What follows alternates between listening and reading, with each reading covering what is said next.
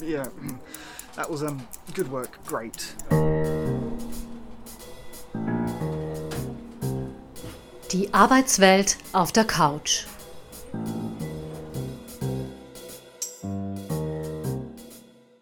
Herzlich willkommen bei Die Arbeitswelt auf der Couch. Das ist der Podcast von Sonja Rieder, Karrierecoach und Psychotherapeutin und mir, der Podcasterin Doris Obrecht. Das ist die achte Ausgabe unseres Podcasts, der die Arbeitswelt auf die psychotherapeutische Couch legen, zerpflücken und so manche Hintergründe sichtbar machen möchte. Mit der heutigen Episode wagen wir uns ganz weit vor. Wir sprechen über ein Thema, über das man sprichwörtlich eigentlich nicht spricht und das wohl vielfach mit dem Thema Neid unserer letzten Episode zusammenhängt. Wir sprechen über Geld oder, um es konkreter zu sagen, über Gehalt. Seit 2011 ist es in Österreich die Pflicht eines Arbeitgebers, in einem Stelleninserat ein Mindestgehalt anzugeben. Das macht zwar die Ersteinschätzung vermeintlich transparenter, aber über die Maßen klüger sind wir seitdem eigentlich nicht zurecht geworden. Darum werden wir heute über Geld sprechen, und zwar weniger darüber, wer in welcher Branche wie viel verdient, sondern vielmehr über die Hintergründe und vermeintlichen Geheimnisse, die mit dem Thema Gehalt einhergehen. Sonja, warum ist es denn in Österreich gefühlterweise immer noch verpönt, über Geld bzw. Gehalt zu sprechen? Naja, ähm, Geld ist eben in unserer Kultur schon ein Tabuthema. Es gibt da ähm, einfach keine Tradition, halbwegs offen darüber zu reden. Und ich denke, das hat übrigens auch mit dem Thema der letzten Folge zu tun, mit dem Neid auch. Wir wollen natürlich auch nicht, dass Neid entsteht oder dass irgendwelche unangenehmen äh, Gefühle da entstehen, indem man darüber redet. Und das führt dazu, dass das Ganze halt äh, irgendwie etwas ist, was sich keiner so recht äh, ansprechen getraut. Und das macht dann alles, was auch, also das betrifft das Thema Geld insgesamt, aber das wirkt sich dann natürlich auf die Situationen aus, wo man dann plötzlich beim Gehalt darüber reden soll. Weil es ja insgesamt eine Kultur ist, in der man nicht darüber redet, außer halt vielleicht bei der Bank oder so, ja, oder mit einem Anlageberater. Aber sonst, ja, ist es etwas, was so unter den Teppich gekehrt wird. Das heißt aber auch, dass wir eigentlich auf Gehaltsverhandlungen und so, da möchte ich später noch dazu kommen, eigentlich schlecht vorbereitet sind in unserer Kultur, oder? Ja, ja, ich, das ist auch wirklich, finde ich, der größere Rahmen, in dem man das sehen muss mit dem Gehalt und der Gehaltsverhandlung, dass das eigentlich eine Ausnahme bildet zu dem, wie wir uns sonst verhalten. Und dass das halt vielen deshalb auch irgendwie den, den Schweiß, äh, sozusagen schwitzige Hände verursacht. Ja. Ja, wir werden auf jeden Fall noch auf das Thema eingehen. Das Durchschnittsgehalt liegt in Österreich bei 49.000 Euro Jahresbrutto. Das sagt der erste österreichische Gehaltsreport 2019 von Stepstone Österreich. Trotz teils guter Gehälter fühlen sich 42 Prozent aller befragten Arbeitnehmerinnen und Arbeitnehmer deutlich unterbezahlt. Woher kommt das? Das hat verschiedene Gründe, ja. Ich meine, zum einen ist es natürlich so, dass sich jeder mit jedem vergleicht. Das heißt, ähm, das wäre jetzt früher nicht üblich gewesen, dass sich ein einfacher Angestellter mit einem Generaldirektor vergleicht. Zum anderen ist es aber halt auch so, dass die Gehaltsscheren tatsächlich auseinandergehen. Also dass eben ein, ein CEO ein viel, vielfaches eines einfachen Angestellten verdienen kann. Ja? Also das, das geht immer weiter auseinander. Und es muss natürlich ein Teil der Bevölkerung muss ganz einfach darauf schauen, äh, wie er mit, mit dem Geld wirklich über die Runden kommt. Ja. Und das wären schon diese 42, also unter diesen 42 Prozent wird ein guter Teil äh, dieser Leute auch sein. Ja, wir haben ja auch Armut im Land, also es gibt Armut und es gibt Leute, die sich wirklich schwer tun, mit dem Geld auszukommen. Bei den 42 Prozent sind vielleicht ein paar andere auch noch dabei, die generell vielleicht nie zufrieden sind. Das kann schon sein ist diese Gehaltsschere zwischen, ich möchte jetzt nicht sagen einfacher Arbeit, aber Menschen, die nicht im mittleren oder oberen Management sind und denen, die es sind, unverhältnismäßig, deiner Einschätzung nach? Naja, also ich bin schon eine, die da keinen höheren Sinn darin sieht, dass das immer weiter entkoppelt wird und dass einfach die Top-Führungskräfte sagen wir so, die Gehälter passen sich halt immer mehr internationalem Niveau an, obwohl immer moniert wird, naja, in Österreich ist das immer noch nicht so ganz, aber es gleicht sich schon immer mehr an äh, und damit entkoppelt sich es auch von dem, was eben einfache Mitarbeiter verdienen. Und das wird ein immer größerer Abstand. Ich halte das nicht für eine gute Entwicklung es wird da, ich meine, das ist ein, ein eigenes Thema, es wird auch immer gesagt, naja, aber hm, es ist ja der internationale Wettbewerb und wenn wir im Inland nicht so viel bieten, dann wandern die Leute alle ab. Aber es gibt soziologische Untersuchungen, wie zum Beispiel von Matthias Hartmann, dem Soziologen, der klar herausstellt, dass es diesen internationalen Managerarbeitsmarkt in der Form, wie er immer ins Spiel gebracht wird, auch gar nicht gibt. Ich finde, das sollte man sich genauer überlegen und da äh, auch solche Meinungen mit einbeziehen. Das heißt, er ist eher ein gutes Argument für die Leute, die unverhältnismäßig viel verdienen, dass diese vermeintlich gehalten werden müssen. Ja. Ich habe ja eingangs gesagt, dass Arbeitgeber inzwischen verpflichtet sind, ein Mindestgehalt in Stellenanzeigen anzugeben. Wie viel ist denn diese dort genannte Zahl in der Realität wert? Naja, so wie das dann letztendlich äh, beschlossen worden ist, bringt es halt nicht so viel, weil in den allermeisten Fällen kein Rückschluss dann auf das tatsächliche Gehalt. Also relevant wäre ja das, was wirklich gezahlt wird und nicht das Mindestgehalt. Das heißt, ähm, das führt Leute, die sich jetzt auf die Stelle bewerben, erst recht, ich meine nicht in die Irre, aber sie, sie haben einfach keinen Anhaltspunkt, ja. Und genau das ist es halt, was dann auch dazu führt, dass natürlich dann in den Bewerbungsgesprächen verlangt wird, dass der Bewerber, die Bewerberin zuerst eine Summe nennt und der, der zuerst die Summe nennt, äh, ja, setzt halt auch einen Anker. Das heißt, es wird die Verantwortung eigentlich wieder auf den Arbeitnehmer ja, genau. abgeschoben oder die genau. Arbeitnehmerin. Genau. Mhm. Also ich persönlich bin jemand, wenn ich mir Stellenanzeigen anschaue und da steht einer für die Aufgabenstellung meiner Meinung nach wirklich unverschämt niedriges Mindestgehalt, dann sortiere ich das gedanklich im Vorhinein gleich aus, jetzt auch wenn die Inhalte der Stelle interessant klingen. Ist das ein Fehler? Nein, das glaube ich nicht, weil ähm, es haben sich halt da auch schon so sprachliche Kodifizierungen äh, ergeben. Wenn jetzt zum Beispiel eine Firma ähm, das Mindestgehalt angibt, aber klar machen will, dass sie auf jeden Fall deutlich überzahlen, dann formulieren die das auch so. Also das kann man auch so formulieren, nämlich dass das sozusagen selbstverständlich die Überzahlung ist. Da kann man dann sehr auf die Wortwahl schauen. Ja. Aber es ist auch eine Tatsache, dass es ganz einfach wirklich Stellen gibt, die, die einfach ganz schlecht bezahlt sind. Und das im Vorhinein auszusortieren, ja, halte ich eh für gescheit. Ja.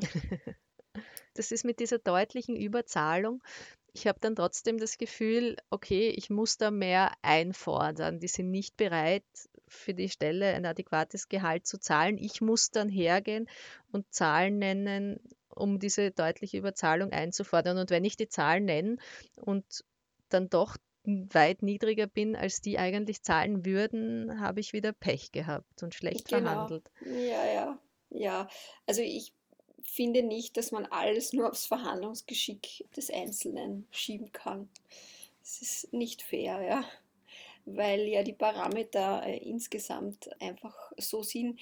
Ich meine, natürlich würde man jetzt völlige, einen total tollen Informationsstand bei jedem einzelnen Bewerber ähm, voraussetzen, ja, dann kann ich anders verhandeln, aber wer ist schon so gut informiert? Ich meine, es gibt äh, so grobe Gehaltseinstufungen im Internet, das kann man recherchieren, aber ohne äh, konkrete Anhaltspunkte von, von echten Personen, die einen da informieren, sind, bleiben das trotzdem nur so Bandbreiten. Und es ist wahnsinnig schwer, an diese Informationen zu kommen. Ja, man soll es allerdings versuchen. Ja. Also wenn man jemanden nicht direkt fragen möchte, was verdienst du, ähm, was man halt eigentlich aufgrund der Tabuisierung nicht gut machen kann, in unserer Kultur könnte man schon Leute fragen, die in der Branche oder sagen wir, für einen ähnlichen Level arbeiten, ähm, was hältst du für ein angemessenes Gehalt? Welche Rolle spielen denn Kollektivverträge bei dieser Frage? Naja, ich meine, im Arbeiterbereich natürlich schon, aber im Bereich der höher qualifizierten Angestellten, wie sie jetzt zum Beispiel meine Klientel sind, spielt das eigentlich keine Rolle, ja, oder kaum, ja, weil das meiste ist einfach überkollektivvertraglich geregelt. Also wird, indi wird individuell geregelt, so möchte ich sagen, ja.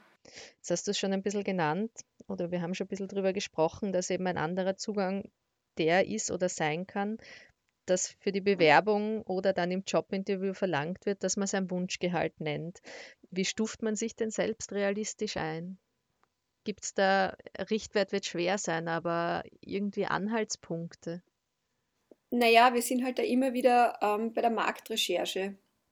Also jemand mit, ähm, äh, mit zwei, drei Jahren Berufserfahrung verdient schon ein Eck mehr oder sollte ein Eck mehr verdienen als ein reiner Absolvent. Ja. Aber es ist sehr stark auch branchenabhängig. Ja. Also ich würde das sehr ich würde viel auch wirklich im Internet recherchieren und auch wenn jetzt nur Mindestgehälter angegeben sind, da mal ähm, zu schauen, okay, was ist am untere Level, dann zu schauen, was habe ich jetzt äh, und was habe ich zum Beispiel herausgefunden, was Kollegen verdienen. Also das ist ja das, wenn man mit Leuten zusammenarbeitet, irgendwann äh, kommt meistens irgendwer drauf, was die anderen haben oder ungefähr, ob der mehr oder weniger hat.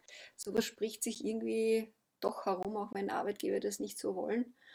Und dann mit dem auch zu vergleichen. Ja, und halt, also da helfen schon auch Netzwerke, das muss man schon sagen. Wenn man halt jemanden hat, den man so allgemein fragen kann, ist das gut. Und wenn man dann schon eine Zeit lang in einem Betrieb oder einer Organisation ist und dann fragt und draufkommt, die anderen verdienen deutlich mehr, ist es natürlich auch ein hoher Frustfaktor. Ja, sowieso. Es ist auch, wenn die Verantwortung gleich ist, also eine gleichartige Tätigkeit, ist es ja nicht einmal legal, unterschiedlich zu bezahlen. Wie geht man denn generell mit der Frage um?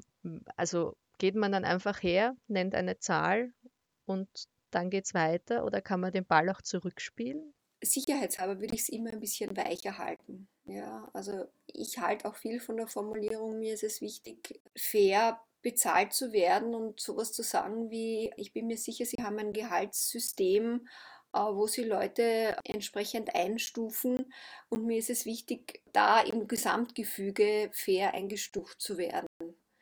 Das ist so ein Satz, ja, man kann natürlich sagen, das ist ein Füllsatz, aber der macht schon was und ich würde sowas, also eine, eine Zahl, Sie müssen eine Zahl liefern, wenn die, wenn die gewollt ist, ja ich würde das immer einpacken und ich würde es am Anfang auch softer bringen. Ja, also ich finde es auch wichtig, wenn man schon eine Zahl nennt und noch nicht ganz klar ist, was man eigentlich wird oder welche Verantwortung man tragen will. Das ist ja oft das Problem. Man soll eine Zahl nennen, man weiß aber nicht einmal genau, was die Stelle alles mit sich bringt. Das ist also nicht ganz klar. Kann man auch sagen, ähm, ja, also das wäre so jetzt einmal meine grundsätzliche Vorstellung, aber wir werden dann noch im Detail äh, reden, wie die Stelle wirklich ausschaut oder so in die Richtung, ja. Ich würde vermuten, korrigiere mich, wenn ich falsch liege, dass manche Menschen und tendenziell eher Frauen dann einfach eher zu niedrig pokern als zu hoch. Wie siehst du das? Ja, das ist sicher so. Das ist halt auch eine, eine Sozialisierung. Man darf nicht vergessen, dass erst sozusagen wirklich ohne den Mann fragen zu müssen, ob man arbeiten gehen darf, ging in Österreich bis in die 70er Jahre. Also das ganze Thema selber Geld verdienen und Geld verwalten und so weiter ist, ist was relativ Neues. Sowas hält sich in den Generationen. Also da haben wir noch nicht so viel Übung.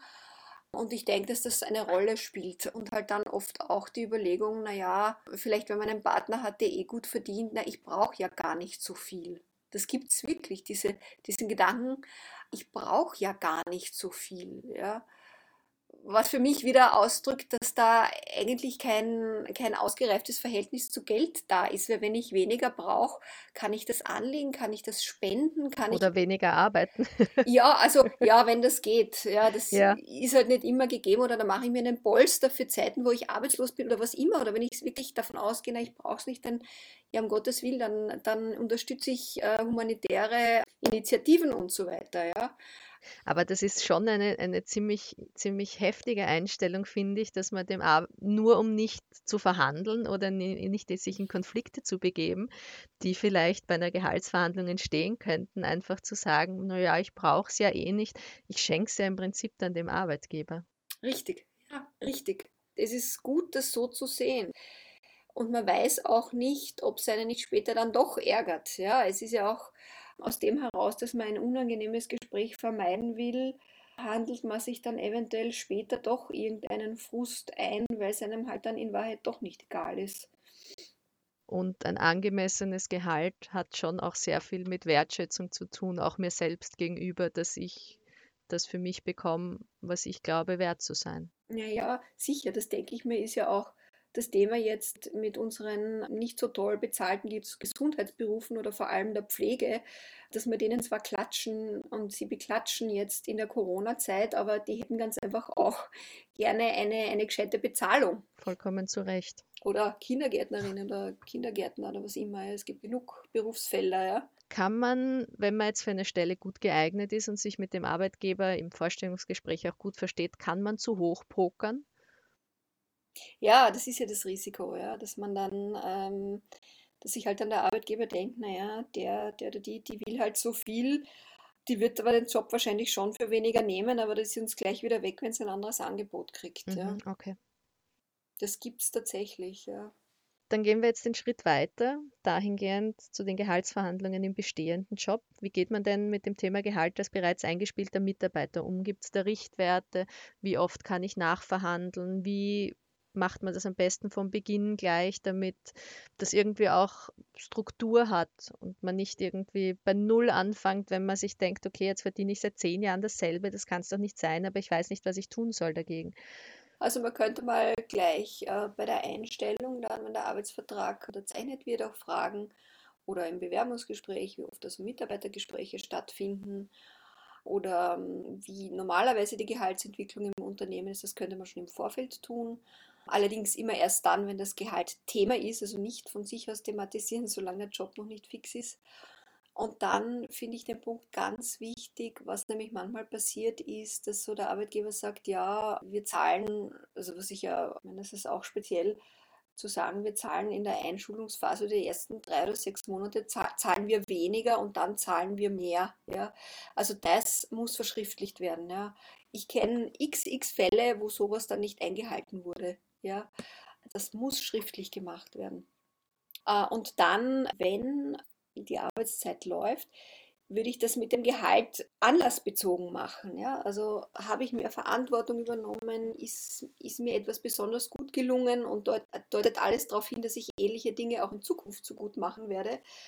Dann kann man einfach um mehr Gehalt anfragen. Also das ist aber nichts Einzelnes, es hat immer mit, mit der Leistung, mit der Entwicklung zu tun. Es ist eigentlich immer ein gemischtes Gespräch. Es ist ein Leistungsgehaltsgespräch. Was sind für Menschen so typische, auch psychologische Hürden, die sie daran hindern, das Gehalt regelmäßig neu zu verhandeln? Ja, es ist eben erstens einmal um etwas bitten. Ja, also für sich selber einstehen ist schon einmal für viele schwierig, wobei das eben ja kein Bitten sein soll, sondern das Arbeitsverhältnis ist ja ein Vertrag. Das heißt, es ist Leistung gegen Entgelt. Und wenn natürlich die Leistung außerordentlich ist, kann das kippen und es bedarf dann einfach auch einer Anpassung der, der Entgeltseite. Das heißt, es ist kein Bitten, sondern es ist im Prinzip die, die Wiederherstellung eines Gleichgewichts. Ja. Es ist einfach eine Vertragsverhandlung. Ja. Und es gibt halt viele Menschen, die auch beruflich nicht unbedingt viel verhandeln müssen und dann ist das Verhandeln selbst einfach äh, nicht angenehm. Ja. Also für sich einstehen, verhandeln und dann noch halt die Geldthematik, wo dann auch so ein bisschen das so vermischt wird, naja, so mit dem Selbstwert, ich bin so und so viel wert. Ja, ich weiß nicht, ob das so hilfreich ist. Ich bezweifle das, weil, ja. Ich finde das recht interessant. Man liest in den sozialen Medien, in Gruppen, wo es um Gehaltsverhandlungen oder generell um Geld geht, auch vor allem in frauenspezifischen Gruppen, immer wieder von Frauen, die einen langen Beitrag schreiben, reinschreiben, ja, sie brauchen jetzt ein bisschen eine andere Meinung. Sie wollen, sie machen das, das, das, das, das, das, das, das, das und verdienen immer noch dasselbe wie am Anfang und sie haben aber das Gefühl, dass es unverschämt ist, mehr zu verlangen, weil genau jetzt sind wir wieder an dem Punkt, das Gehalt ist ja eigentlich eh okay. Wie, wie kann man den Leuten denn da was mitgeben, dass sie, dass sie diese, diese Glaubenssätze, es ist unverschämt über Geld zu sprechen, unverschämt um mehr Geld zu bitten, wie kann man denn das ein bisschen relativieren? Naja, ich würde mal schauen, äh, ob die Person generell das Gefühl hat, dass Geld haben nicht ganz in Ordnung ist. Ja? Mhm. Und dann kann man natürlich schon versuchen, ähm, solche negativen Glaubenssätze, die bestehen, also sie, Geld ist schmutzig, ähm, Geld provoziert Neid, da schaust du dir Feinde oder was weiß ich, oder das braucht man ja alles nicht. Geld verdirbt den Charakter. Verdirbt, ja, da gibt es ja ganz viel, genau. Auch so wie es so in esoterischen Kreisen oft ist, also wir brauchen kein Geld, aber das stimmt einfach nicht in unserer Kultur. Wir brauchen Geld, um, uh, um zu leben, um was zu essen, um uns zu kleiden, um, um uh, am Leben teilzunehmen. Natürlich macht Geld ab einem gewissen Grad äh, nicht nur glücklich, aber zu sagen, man braucht es eigentlich nicht oder auch Geld ist nicht wichtig. Ja? Wenn man so einen Glaubenssatz hat, dann ist es wirklich schwierig, gut zu verhandeln. Also solche Glaubenssätze gehören einmal entlarvt und dann kann man sie auf einen Zettel schreiben und verbrennen oder im Klo runterspülen oder im Garten irgendwo begraben, äh, in einen Fluss geben. Also da gibt es alles Mögliche. Ja? so dass das weg, dass man sich wirklich bewusst macht und äh, dann äh, mit guten Glaubenssätzen beginnen äh, zu schauen. Also was weiß ich, Geld äh, schenkt mir Freiheit, Geld, Geld ist mir angenehm, mit Geld kann ich es mir gut gehen lassen. Solche Sätze schauen, was zu einem auch passt, ja, weil Geld macht frei ist zum Beispiel was relativ Abstraktes, ja. Es passt zwar für viele Leute, viele Leute finden das, aber für manche kann vielleicht zum Beispiel mit Geld, kann ich gut auf mich schauen, stimmiger. Wie geht man denn den Wunsch nach einer Gehalt, Gehaltsverhandlung beim Vorgesetzten am besten an? Oder ist das völlig individuell? Ich würde das Gespräch einmal äh, um ein Gespräch bitten. Also ich würde nicht unangekündigt danach fragen. Und es gehört halt immer mit einer Leistungszusammenschau in Verbindung gebracht. Ja. Würdest du hergehen und dem Vorgesetzten aufzählen, was du alles besser gemacht hast, oder würdest du ihn eher fragen, wie er die eigene Leistung einschätzt und den Ball mal ans Gegenüber spielen?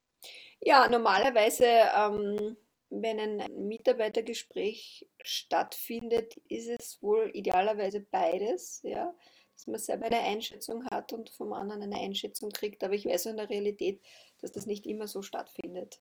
Ganz wichtig ist es halt ganz einfach, äh, das, was man geleistet hat, sichtbar zu machen. Das ist halt oft, wenn man sagt, der Chef, die Chefin soll das einschätzen, kann man nicht davon ausgehen, dass die alles gesehen hat.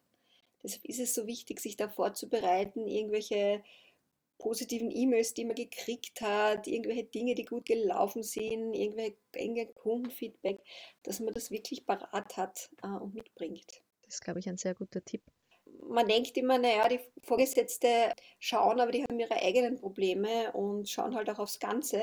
Und deshalb geht so die individuelle Leistung oft irgendwie unter. Jetzt gibt es so ein paar Totschlagargumente in Gehaltsgesprächen, wo man es, oder ich habe das Gefühl, es sind Totschlagargumente, wo man es als Arbeitnehmer, Arbeitnehmerin nicht mehr genau weiß, wie man rauskommt. Zum Beispiel, wir können nicht mehr zahlen, die Firma hat nicht mehr Geld. Wie gehe ich mit so Dingen um? Naja, ähm, oder, sag, oder sagen wir mal so, wenn das jetzt ein normal mittelmäßig gut aufgestelltes Unternehmen ist, muss ich die gelten lassen oder? Nein, ich würde es immer wieder mal versuchen. Ja, also steht der Tropf hüllt den Stein. Es ist auch so, einmal eine Gehaltserhöhung angefordert, heißt nicht, dass der andere das wirklich gehört, wirklich verstanden, wirklich akzeptiert, wirklich ernst genommen hat. Also ich halte ganz viel von diesem immer wieder mal. Also wenn nicht jetzt, äh, dann sprechen wir in einem halben Jahr wieder drüber oder so, ja. Und das dann auch verschriftlichen am besten, oder? Ja, da lässt sich kaum mehr drauf ein. Ja. Einfach wieder probieren dann, ja. Ja, okay. Hartnäckig bleiben. Ja, genau. Mhm. Genau. Weil dann wird es überhaupt oft einmal erst wirklich ernst genommen. Ne? Jetzt leben wir gerade in sehr herausfordernden Zeiten, wir alle. 2020 hatten wir im Frühjahr eine Rekordarbeitslosigkeit. Jetzt auch im Herbst, Winter sind die Zahlen noch sehr hoch bei den Arbeitslosen. Ist es in solchen Krisenzeiten unverschämt mehr Gehalt zu verlangen, wo jetzt gerade so viele, auch jetzt gesellschaftlich betrachtet, wo so viele ihren Job verlieren oder in Kurzarbeit sind? Gut, das kann man so allgemein ja gar nicht sagen. Es gibt zahlreiche Gewinner. Äh, mhm. Es gibt viele Unternehmen, die, die gut gehen in den jetzigen Zeiten. Also das würde ich ganz stark von dem abhängig machen. Also ja. wie es der Firma einfach geht. Mhm. Ja, ja, ja, sowas weiß man ja. Ja. Das sollte man schon wissen, ja. Wobei jetzt auch mit der Kurzarbeit, mit den Entlassungen, ist gleich eine Mehrbelastung für die, die übergeblieben sind, oder? Du meinst, die müssen dann mehr arbeiten, oder? Naja, ja. Ja, ja, ja, klar. Ja. Eigentlich ja, und eigentlich würde das bedeuten, dass sie dann, wenn deutlich mehr Arbeit ist, ähm, dass man auch gehaltlich was tun kann. Also man kann das schon versuchen. Ich finde nicht, dass das, wenn es eh Kündigungen äh, gegeben hat äh, und andere leisten dann dauerhaft mehr, warum man da nicht äh, gehaltlich auch nachstoßen kann, sehe ich, seh ich nicht ein. Ja. weil es ist immer noch für den Arbeitgeber wesentlich günstiger. Das ist jetzt eine sehr individuelle Frage, aber du bist ja auch Psychotherapeutin. Wie würdest du ein gutes Einkommen definieren? Oder anders gefragt, wann ist man mit seinem Gehalt zufrieden, wenn man jetzt nicht zu der Gruppe gehört, die nie zufrieden ist? Ja, ich finde tatsächlich Zufriedenheit einen richtigen Parameter. Ein gutes Gehalt ist das, mit dem ich zufrieden bin.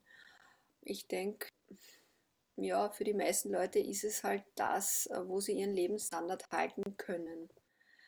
Wobei das halt immer so mit dem Lebensstandard so eine Frage ist, weil es ganz einfach im Laufe der Karriere passieren kann, dass man sich auch darauf einstellt, dass man auch wieder weniger verdient. Also diese Idee, das geht jetzt 35 Jahre immer nur bergauf und es wird immer mehr, das kann man sich ja, wenn man Beamter ist oder so, im Staatsdienst, aber, aber sonst, es kann einfach Phasen der Arbeitslosigkeit dazwischen geben und auch einen Plafond, den man eine Zeit lang hat und den man dann später nicht mehr so erreicht. Ja. Ich würde immer schauen, dass ich auch was weglegen kann. Also spannend finde ich schon, ich möchte es da schon, schon erwähnt haben, ist zwar ein bisschen ein anderes Eck, aber diese Frugalistenbewegung, wo es also darum geht, sich früher aus dem Arbeitsleben auszusteigen, beziehungsweise so einen ganz bescheidenen Lebensstil zu fahren und möglichst viel anzusparen, um später mal unabhängiger zu sein von einer Arbeit, sei es, dass man sich leisten kann, früher auszusteigen oder auch einfach Teilzeit zu arbeiten, von der halte ich wirklich ganz viel. Und diese Bewegung, die, die wird es weitergeben und die wird Fahrt aufnehmen. Man kann von ihnen wirklich viel lernen. Ja, einfach wie man mit weniger auskommt. Und damit, wenn man die Rechnung Zeit ist gleich Geld, was im Arbeitsleben ja so ist, ich kriege Geld dafür, dass ich meine Zeit und meine Leistung einem Unternehmen opfere, dann halt einfach mehr Zeit für weniger, dafür weniger Geld. Äh, richtig, ja. Also zeitreich sein quasi, nicht geldreich, sondern zeitreich sein. Ne? Zeitreich. Ne? Also ein sehr schönes Wort. Und damit sind wir auch schon wieder am Ende der heutigen Episode. Hast du noch irgendwelche abschließenden Tipps oder Bemerkungen oder Anmerkungen zu diesem Thema für uns? Ich denke, wenn es für einen Arbeitgeber, wenn er sich schwer auf was einlassen möchte, ein Fixum zu erhöhen, würde ich immer versuchen, über einen Bonus dann zu gehen. Das ist auch weniger Risiko für den Arbeitgeber. Also über einen finanziellen Bonus. Ein finanzieller Bonus, genau. Ähm, wo dann das einfach an bestimmte Parameter geknüpft werden kann. Und wenn die nicht erreicht werden, also wenn, das kann ja auch mit dem was ist, Unternehmenserfolg irgendwie verknüpft werden, dann, dann ist es weniger riskant für den Arbeitgeber. Und auch zu schauen, ob irgendwelche Goodies drin sind, irgendwelche Fringe-Benefits, das macht total viel aus. Ja, und das kann auch motivationell was bringen, ja, wenn ich eine Jahreskarte bezahlt kriege oder sowas, ja. Wie nennt sich das genau? Fringe Benefits? Fringe Benefits, genau. Das sind so Nebenvergünstigungen neben dem regulären Gehalt. Also auch so Essensgutscheine und genau, solche Dinge. Genau, solche Sachen. Mhm. Da kann man, wenn man das gut äh, ausnutzt, ist man einfach bei den Ausgaben auch wenig. Also ich finde, das sollte man schon überlegen. Ein gutes Verhältnis zu Geld zu haben, bedeutet nicht nur, dass halt mehr reinkommen soll, sondern auch, dass ich die Ausgabenseite irgendwie ähm, gut unter Kontrolle habe oder dass ich da aktiv bin irgendwie. Dann bleibt bei mir übrig, kann ich mehr weglegen, werde ich unabhängiger. Und damit habe ich wieder mehr Zeit. ja, genau. Genau, also Zeit ist gleich Geld, das sollte man sich immer vor Augen halten und überlegen, wie viel man von dem einen oder anderen opfern möchte. Mhm. Damit sind wir jetzt schon wieder am Ende der heutigen Episode unseres Podcasts Die Arbeitswelt auf der Couch. Wir freuen uns sehr, wenn ihr beim nächsten Mal wieder einschaltet. Falls euch dieser Podcast gefallen hat und ihr Themen rund um die Arbeitswelt habt, die euch besonders interessieren oder wo ihr Fragen habt, dass wir das Thema ein bisschen abhandeln, dann schreibt uns doch eine E-Mail an office.sonja-rieder.at. Wir freuen uns immer über Input. Das war die achte Episode von Die Arbeitswelt auf der Couch, dem Podcast von Sonja Rieder und mir, Doris Obrecht. Ein Karrierecoach trifft eine Podcasterin. Wir zerpflücken die Arbeitswelt und decken hoffentlich so manches Mysterium auf.